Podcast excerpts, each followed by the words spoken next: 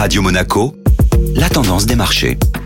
La tendance des marchés avec Société Générale Private Banking. Bonjour Alexandre Rolando. Bonjour Benjamin. Le Black Friday a eu un air de vendredi noir pour les marchés qui ont connu une de leurs pires séances de l'année. Alors qu'une nouvelle vague du Covid se concrétise en Europe, la découverte d'un nouveau variant appelé NU, en provenance d'Afrique du Sud, a précipité les marchés actions dans un nouveau tourbillon de réduction du risque massif en cette dernière journée de Black Friday. Les principaux indices de marché, tant en Europe qu'en Asie ou aux États-Unis, clôturent la semaine en nette baisse, entre moins 2 et moins 5% selon les places. Des nouvelles restrictions sanitaires sont en train d'être annoncées et s'ajoutent à celles déjà en place depuis quelques jours, comme le confinement complet en Autriche ou encore la troisième dose de vaccin poussée en France, et font craindre aux acteurs de marché un coup de frein à la reprise économique en cours, expliquant la baisse des marchés d'actifs risqués. Les valeurs liées au voyage, loisirs et tourisme ont naturellement été les plus impactées. A contrario, les valeurs technologiques, profitant généralement des mesures de confinement, ainsi que les laboratoires d'analyse dont la croissance est portée par les tests de dépistage du Covid, ont su tirer leur épingle du jeu. Le marché a donc de nouveau les yeux rivés sur l'évolution de la pandémie et sera très attentif aux communications des scientifiques sur le niveau de contagiosité et stabilité de ce nouveau variant, décrit comme très différent des précédents, mais surtout sur la question de l'efficacité des vaccins.